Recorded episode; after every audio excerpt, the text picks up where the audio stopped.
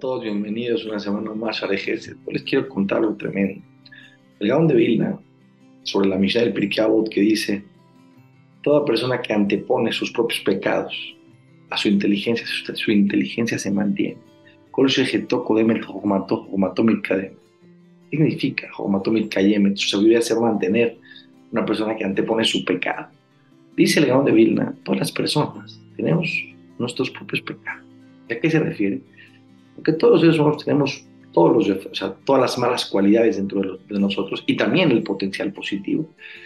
Tenemos intensidades distintas. Cada persona, uno es más enojón, otro es más flojo, otro tiene más inclinación a ver lo que no tiene que ver. Cada persona en su vida tiene diferentes inclinaciones.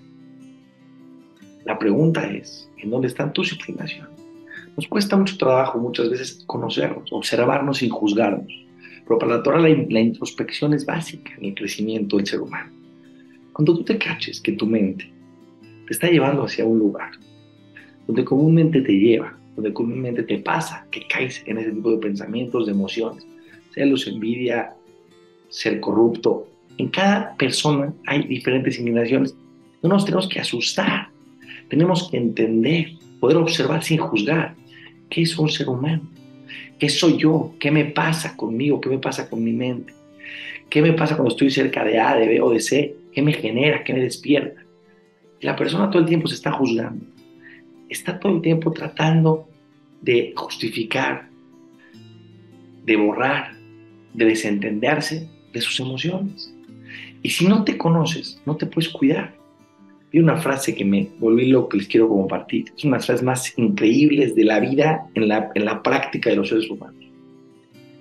Los inteligentes saben resolver problemas. Los sabios no se meten en los problemas. Una persona que conoce sus inclinaciones, sus partes corruptas, sus defectos humanos, la que no tiene defectos, pues dijo, no, yo no siento envidia. No, jaja, yo. Ah, no, tú nunca sientes envidia. Ah, no. Entonces tienes alitas y bolas como un ángel, porque los humanos tenemos todas las emociones, las positivas y las negativas también. Si tú no te conoces a ti mismo, no te puedes cuidar.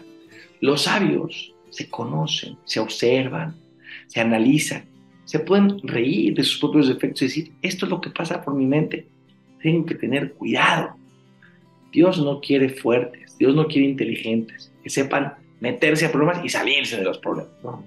Dios quiere sabios que no se metan en los problemas. Porque cuando no te metes en el problema, eres mucho más sabio que los puede resolver. Que tengan todas las verajot una semana maravillosa. Seguimos en contacto aquí en Share